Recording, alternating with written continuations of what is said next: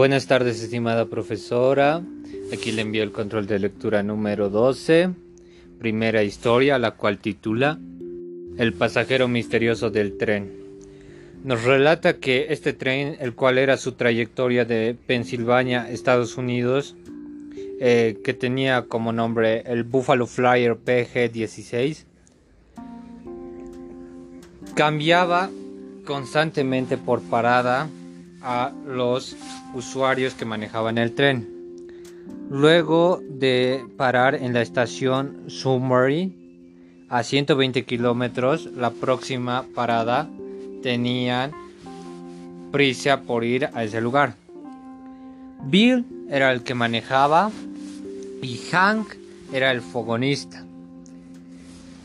Lo raro de esta historia es que una persona estaba agarrado de las barandas del tren afuera y Bill lo vio y se sorprendieron porque les advertía, tampoco presentaba movimientos del viento o de la rapidez que adquiría el tren, pero les advertía hasta que cuando pararon el tren mandaron a verificar y resulta que a 60 metros mandaron al que se fijen por delante y a 120 metros por detrás y a 60 metros encontraron un hundimiento.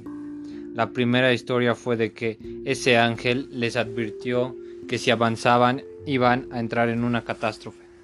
Segunda historia que titula El deseo de Maximiliano.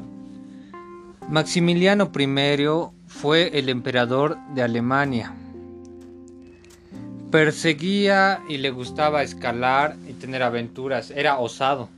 Mas en un intento de cazar una gamuza, lo persiguió hasta un monte, un lugar que parecía el esqueleto de un pez.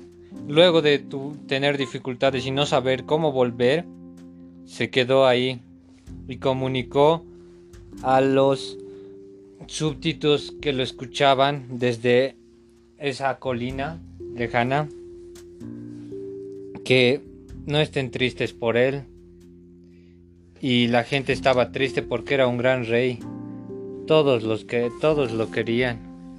Mas lo increíble de esta triste historia es que cuando fue tarde, antes de que él se resignara, pasó que ya que oraron todo su pueblo, encontraron, vino una luz, una luz que lo alumbró, no veía bien quién era, ya que era fuego, y le mostró el camino, le dijo, ven, sígueme, no nos queda mucho tiempo.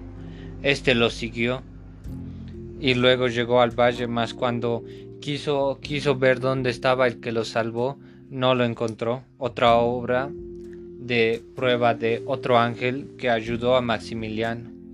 Tercera historia. Nos relata que en una familia la hija llamada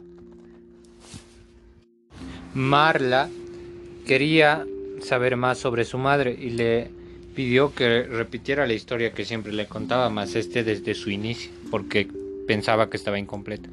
Su madre, aceptando, le contó que con su hermana llamada Flora habían sido testigos de un milagro, el cual era de que no tenían mucho dinero para estudiar e ir a la universidad, mas luego de estar estudiando se encontraron con un señor el cual les preguntó si tenían planes para la universidad y ellas afirmaron que sí, mas dijeron que no tenían dinero.